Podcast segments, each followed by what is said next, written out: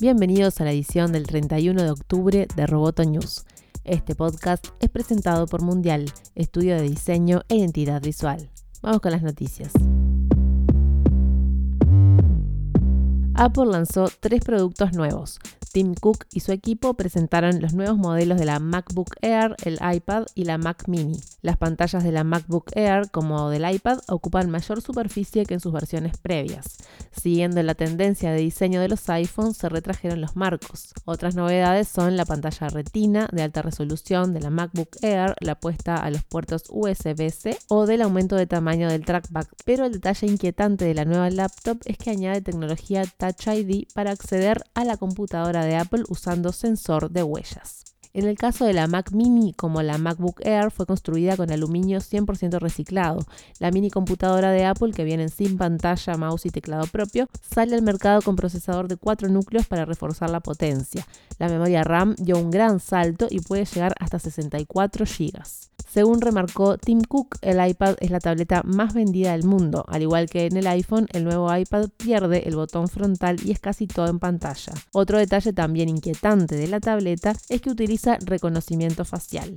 El conjunto de cámaras, sensores, según proclamaron los directivos de Apple, lo convierte en el mejor gadget para la realidad aumentada, un territorio por el que batallan Google y Apple para difundir contenido y vender publicidad.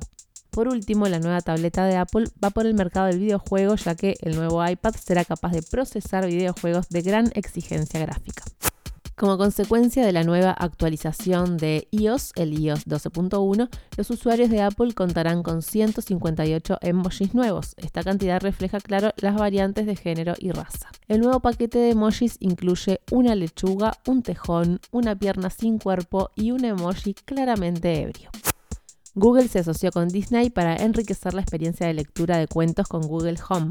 Al leer uno de los Little Golden Books de Disney en voz alta, el parlante inteligente Google Home reproduce música y efectos de sonido relevantes a la historia que se esté narrando. Google Home utiliza reconocimiento de voz para detectar dónde se encuentra el lector en la historia y en consecuencia si va hacia atrás o hacia adelante, Google Home detectará los saltos y cambiará su música y sonidos para acompañar la narración. Actualmente el sistema de Google soporta los siguientes títulos: Moana, Toy Story 3, Coco, Jack Attack y clásicos como Peter Pan, La Cenicienta, Alicia en el País de las Maravillas y Los Tres Cerditos.